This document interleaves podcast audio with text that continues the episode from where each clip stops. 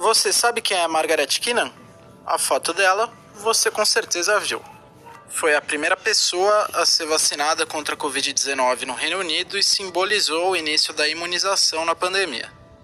Aqui no Brasil, governo federal e governo de São Paulo parecem estar numa corrida para ter uma Margaret Keenan para chamar de sua. Eu sou o Antônio Mami e esse aqui é o Durma com Essa, podcast de notícias do Nexo.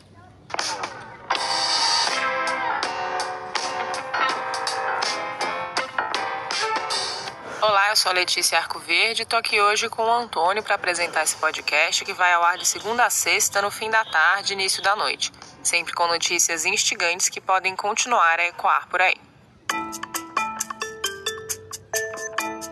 Hoje é quarta-feira, 13 de janeiro de 2021, dia em que o governo federal e o governo paulista deram sinais de que entraram numa disputa sobre quem vai começar a vacinar primeiro contra a Covid-19 no Brasil. Todas as vacinas uh, consideradas eficazes, de acordo com cientistas que fazem depoimentos e que estudam o tema, são vacinas que atendem 50% ou mais da taxa de eficácia. Portanto, a vacina do Butantan atende plenamente. E atendendo plenamente, ela deve ser colocada imediatamente após a aprovação da Anvisa para a vacinação dos brasileiros. E aproveito, Tiago, para dizer aqui, antes de passar a palavra ao doutor Dimas Covas, para desejar, esperar que a Anvisa cumpra o seu dever científico, mas cumpra também o seu dever humanitário no próximo domingo e libere as duas vacinas, a vacina da AstraZeneca e a vacina do Butantan.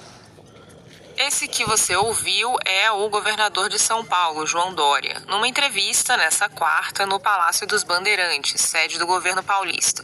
Ele faz referência ao domingo, dia 17, data anunciada pela Anvisa para decidir pela liberação emergencial das duas vacinas contra a Covid-19 que foram submetidas à Agência de Vigilância Sanitária. Como Dória falou, tem a vacina desenvolvida pela Universidade de Oxford com o laboratório AstraZeneca, uma vacina que também tem parceria com a Fiocruz, do governo federal, e tem a Coronavac, desenvolvida pelo laboratório Sinovac em parceria com o Instituto Butantan do governo de São Paulo. Essa declaração veio acompanhada de uma outra. O Dória disse que se a Coronavac for aprovada no domingo, vai começar a vacinação imediatamente. Isso é novidade porque o governador paulista inicialmente estava anunciando outra data para começar a vacinação em São Paulo em grupos prioritários. Essa data era o dia 25 de janeiro, quando a capital do estado comemora 467 anos de fundação. Só que agora ele está falando em começar imediatamente a vacinação, depois da deliberação da Anvisa. Ou seja, no mínimo em alguma data a partir da semana que vem, logo depois do dia 17. Na prática, ele está antecipando em uma semana o início da vacinação em São Paulo. São 8 milhões de doses. Quando a Anvisa concluir a sua, a sua análise de segurança e eficácia, três, quatro dias depois, nós estamos distribuindo a vacina no Brasil. Ponto. A Anvisa vai, vai se pronunciar no dia 17. Botem aí os números para frente. Se a Anvisa alongar para o dia 20, 22, botem os números para frente. Mas é janeiro. É janeiro.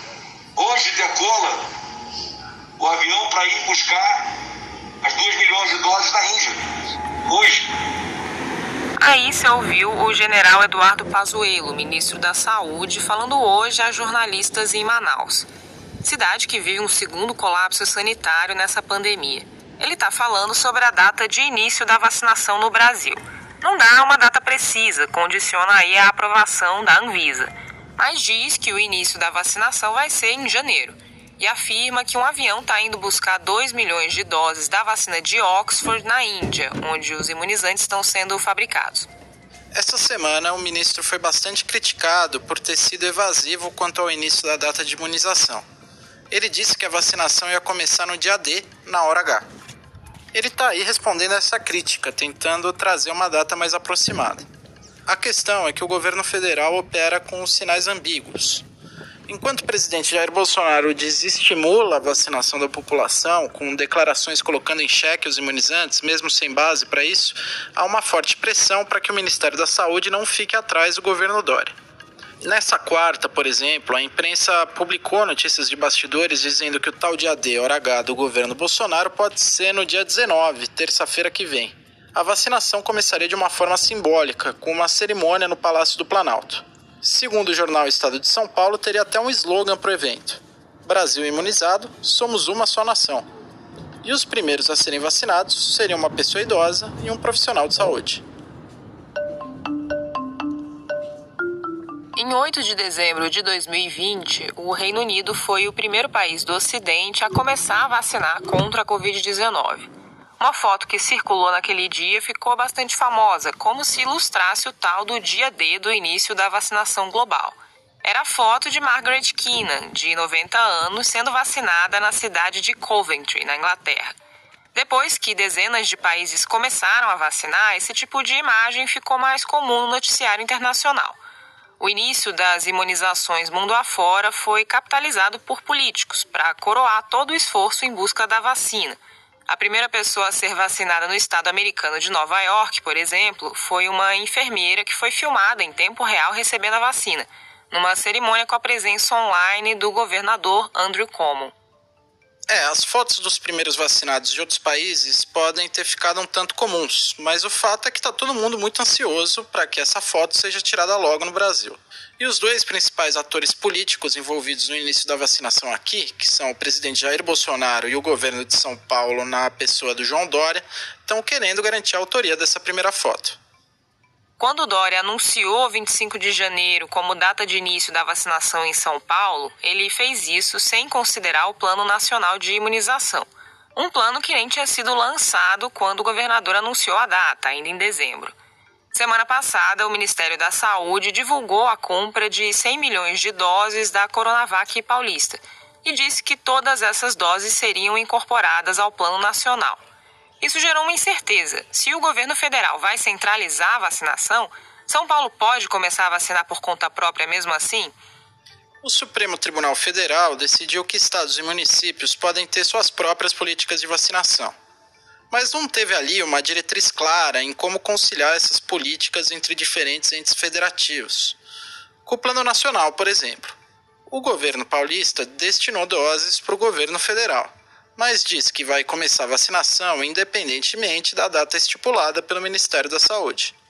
Hoje, em Manaus, por exemplo, o Pazuello fez uma declaração confusa sobre o Plano Nacional de Imunização.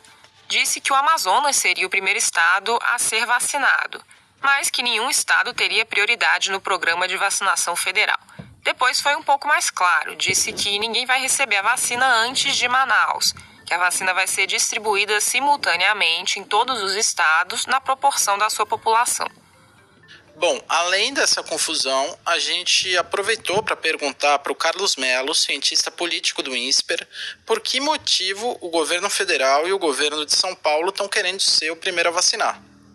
Ele disse que o horizonte é claro, a eleição de 2022. Jair Bolsonaro é candidato anunciado à reeleição. O tucano João Dória, que já foi bolsonarista e acabou se afastando do presidente, tem pretensões de chegar ao Palácio do Planalto e é um nome que disputa o campo da direita com Bolsonaro. E que pode vir a ter apelo até com um eleitorado que normalmente não votaria nele, se opondo ao negacionismo de Bolsonaro na condução da pandemia. É claro que 2022 vai contar uma narrativa do que foi o Brasil, do que foi o mundo é, nos últimos anos. Foi o Brasil de 2018 a 2022. E nessa narrativa aparecerão aí, infelizmente, neste momento, 200 e, 204 mil mortes. Neste momento. Há, há um ônus por essas mortes todas. Há um grande desgaste. E é claro que quem, quem saiu com a vacina, quem, quem se mexeu, quem se mobilizou, quem atuou, mais fortemente contra a pandemia, vai contar essa, essa história, vai ser o dono dessa narrativa. É por isso que, que, o, que a questão da vacina eleitoralmente é importante. Né? Por outro lado, quem, quem não fez, quem foi, quem foi imprudente, quem foi ineficiente, vai pagar um preço por isso. Então, eleitoralmente é importante sim. Pode parecer um paradoxo o Bolsonaro querer ser o responsável pelo início da vacinação no Brasil. Isso porque ele diz que não vai tomar vacina. Ele desestimula a vacinação sempre que pode e defende um tratamento precoce que não existe para lidar com a Covid. Mas, ao mesmo tempo, ele tem tentado marcar pontos usando a vacinação na disputa pessoal dele com o Dória.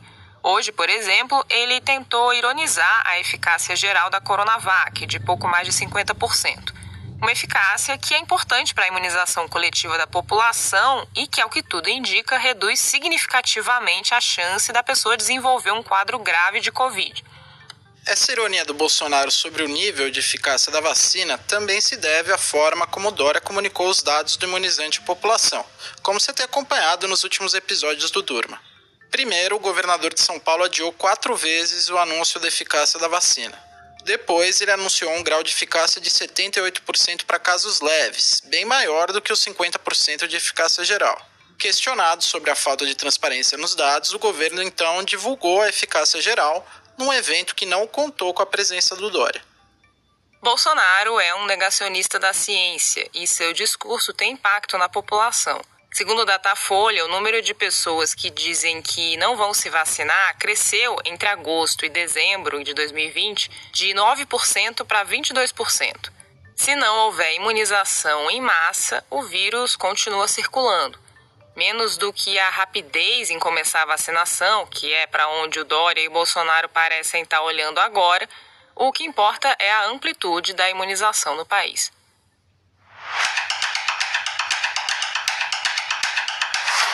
Nessa quarta-feira morreu Maguito Vilela, político tradicional de Goiás. Ele tinha 71 anos, era prefeito licenciado de Goiânia e estava internado fazia 83 dias após dar entrada no hospital com Covid-19. O César Gaglione, redator aqui do Nexo, fala sobre esse drama vivido pelo Maguito. César, do que o prefeito de Goiânia morreu e como foi essa luta dele contra a Covid? Bom, Antônio, como você mesmo disse aí, foram 83 dias do Maguito Vilela na UTI. Ele foi diagnosticado com a Covid-19 em 20 de outubro de 2020, bem no meio da campanha dele para a Prefeitura de Goiânia. Inicialmente, ele tinha dito que estava apenas com sintomas leves, como coriza e rouquidão, mas a coisa evoluiu rapidamente e uma semana depois ele estava internado em São Paulo em estado grave. Em novembro, ele foi entubado duas vezes e teve que usar um SMO, uma máquina hospitalar que funciona como coração e pulmões artificiais quando esses órgãos já não conseguem mais funcionar sozinhos. Também em novembro ele passou por uma cirurgia de traqueostomia, que faz um pequeno furo na garganta do paciente para ele conseguir respirar melhor. Na maior parte desse tempo, Maguito Vilela ficou inconsciente e sedado. Então ele só foi saber que tinha vencido as eleições de Goiânia em dezembro, quando ele fez testes e viu que o novo coronavírus já não estava mais no organismo dele. Apesar de ter se visto livre do vírus, a saúde dele continuou debilitada, e na segunda-feira, dia 11 de janeiro, ele se viu diante de uma infecção pulmonar que acabou culminando na morte dele na madrugada dessa quarta. Maguito Vilela tinha tomado posse direto da UTI, usando uma assinatura eletrônica. Com a morte dele, quem assume a prefeitura de Goiânia é o vice, Rogério Cruz, do Partido Republicanos. A gente ainda não sabe muito bem quais são os efeitos de longo prazo da Covid-19 no organismo, porque em termos científicos a pandemia ainda é uma coisa muito recente. O caso do Maguito não é o único de morte depois de infecções agressivas e prolongadas geradas pela Covid. O que, que a gente sabe exatamente sobre os efeitos dessa doença no corpo? O que a gente tem de concreto é que é comum pacientes que foram infectados persistirem com algum sintoma da doença ou alguma coisa relacionada a ela, mesmo meses depois da infecção. Um estudo publicado na semana passada na revista britânica The Lancet demonstrou que fraqueza muscular e cansaço são os problemas mais comuns que podem continuar a aparecer em quem foi infectado, mesmo depois da melhora. Lá no Nexo você pode ler um texto sobre isso, inclusive. Ainda assim, os efeitos de médio e longo prazo ainda não foram estudados a fundo e a gente tem mais dúvidas do que respostas. Valeu, César. O texto dele já está disponível em nexojornal.com.br.